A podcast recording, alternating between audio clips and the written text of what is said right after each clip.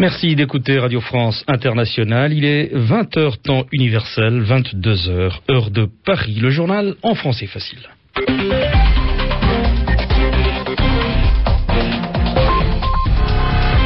Kasongo Mwema Yamba Yamba. Avec Marina Lorenzo, bonsoir. Bonsoir Kasongo. L'armée du Sri Lanka a repris les combats contre les rebelles des Tigres tamouls après deux jours d'arrêt, une reprise condamnée par les organisations non gouvernementales inquiètes de la situation des populations civiles.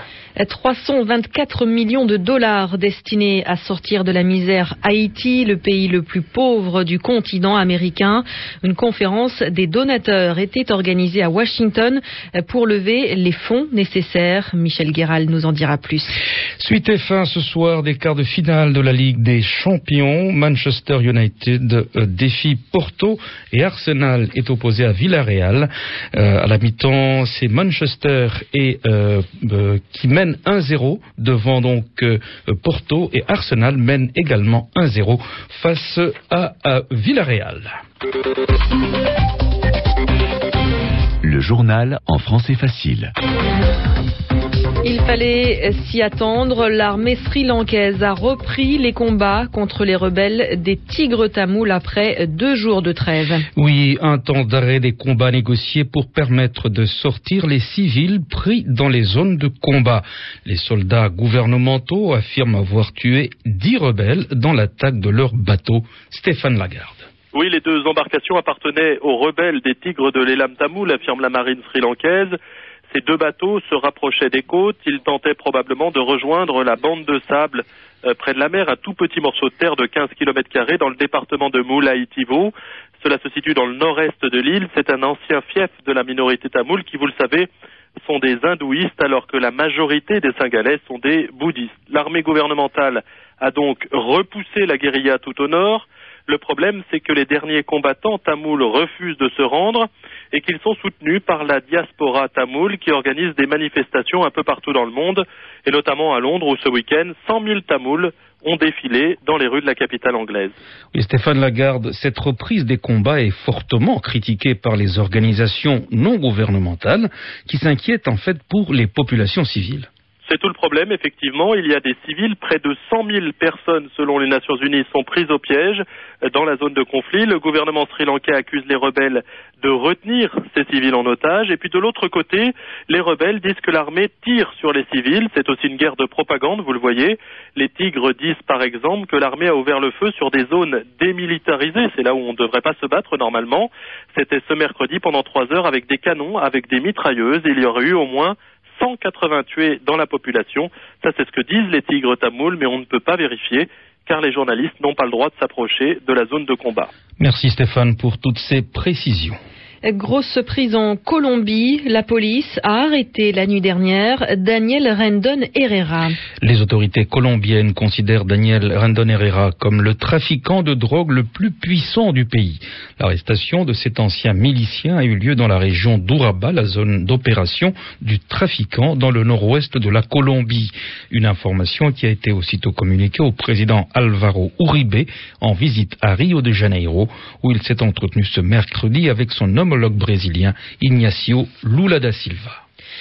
En Irak, au moins 10 personnes ont été tuées et 22 autres blessées dans un attentat suicide à la voiture piégée ce mercredi à Kirkouk, dans le nord du pays. L'attentat visait des policiers chargés de la protection d'installations pétrolières. Et puis un attentat suicide à la voiture piégée a fait 15 morts, 8 policiers et 7 civils ce mercredi dans le nord-ouest du Pakistan. L'attaque visait un poste de police. Restons au Pakistan où la Cour suprême a ordonné ce mercredi la libération sous caution de l'ancien imam de la mosquée rouge d'Islamabad. Abdulaziz avait été arrêté en juillet 2007, juste avant l'intervention de l'armée contre les islamistes qui occupaient le complexe religieux.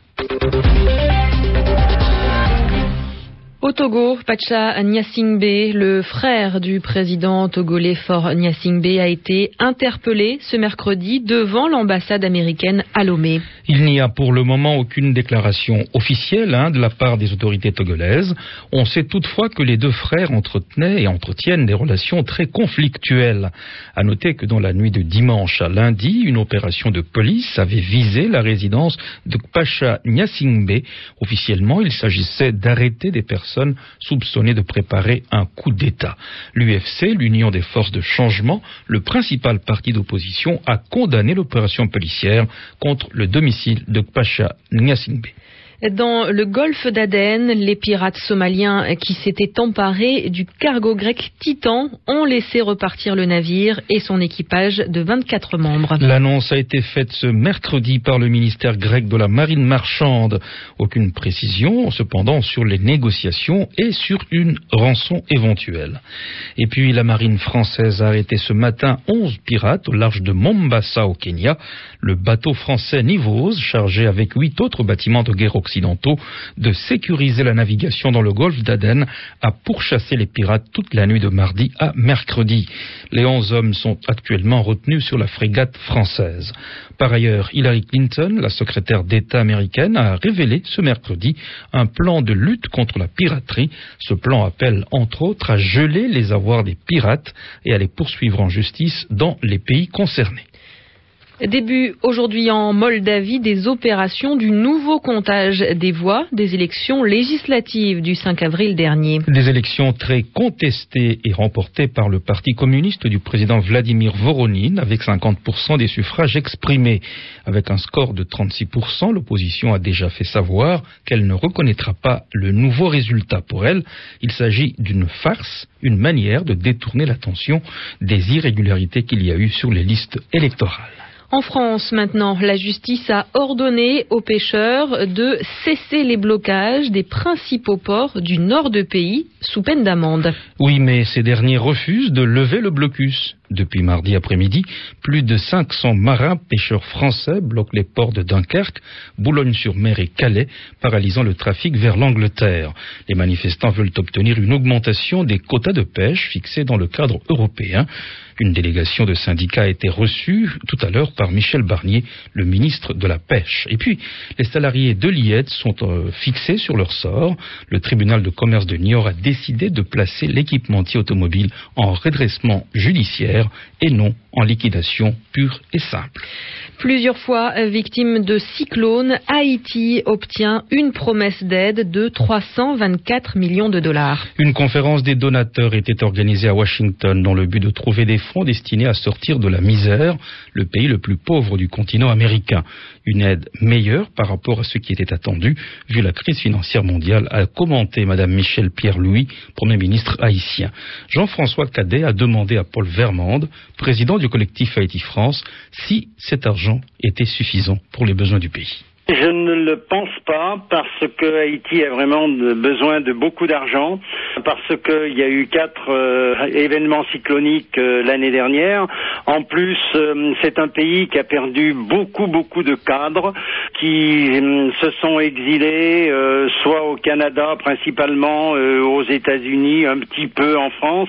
Et donc, c'est un pays qui a beaucoup de, difficultés actuellement. mais il faut quand même reconnaître qu'il y un gouvernement qui actuellement euh, euh, a essayé quand même de prendre euh, les choses en main. Est-ce que ça signifie qu'aujourd'hui la corruption n'est plus un obstacle au développement économique d'Haïti et au déploiement de l'aide internationale Il y a des progrès, non, non, mais ça c'est clair qu'il y a des progrès. il y a eu des actions du ministre de la Justice qui ont été très fortes. Sur la corruption, je crois qu'il y a des progrès très sensibles et il y a une volonté très ferme du gouvernement. Moi, ce qui me plaît dans la décision, c'est que tous les grands pays se sont mobilisés ensemble mhm. et qu'il y a une démarche commune pour essayer d'aider Haïti. Alors, parmi les, priorités euh, du gouvernement de Michel euh, Pierre-Louis, euh, Paul Vermande, il y a un programme de grands travaux, en particulier au niveau des infrastructures. La tâche est immense. Hein. Il y a déjà quelques routes qui ont été faites, notamment par l'Union européenne et la France, par le Canada aussi à un moment, mais il y a un grand besoin d'infrastructures infrastructures de dimension internationale pour que notamment les produits agricoles qui qui sont faits, qui sont élaborés dans certaines régions puissent arriver dans les grandes villes et éventuellement être exportés pour quelques-uns. Paul Vermande, président du collectif Haïti France.